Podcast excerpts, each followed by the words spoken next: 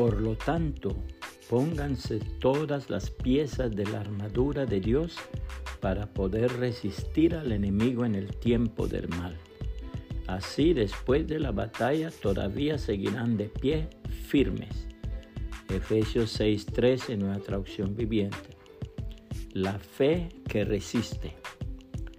Una de las páginas más brillantes del protestantismo francés la escribió aquella mujer que mientras sufría prisión a causa de su fe, se le hacía presión a través de duros castigos para que renegase de sus creencias. Escribió con las uñas en uno de los paredones de la prisión esta sola palabra, resistir.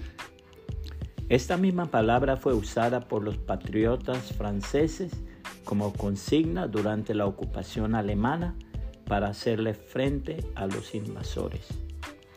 La hermosísima palabra de Dios declara, yo, Simón Pedro, esclavo y apóstol de Jesucristo, les escribo esta carta a ustedes que gozan de la misma preciosa fe que tenemos. Esta fe les fue concedida debido a la justicia e imparcialidad de Jesucristo, nuestro Dios y Salvador. Que Dios les dé cada vez más gracia y paz a medida que crecen en el conocimiento de Dios y de Jesús nuestro Señor. Mediante su divino poder, Dios nos ha dado todo lo que necesitamos para llevar una vida de rectitud todo esto lo recibimos al llegar a conocer a aquel que nos llamó por medio de su maravillosa gloria y excelencia y debido a su gloria y excelencia nos ha dado grandes y preciosas promesas.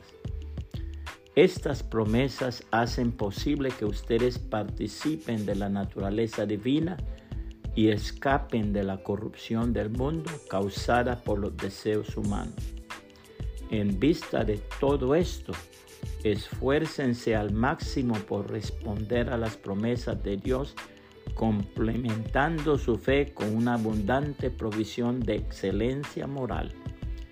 La excelencia moral con conocimiento, el conocimiento con control propio, el control propio con perseverancia, la perseverancia con sumisión a Dios, la sumisión a Dios con afecto fraternal y el afecto fraternal con amor por todos.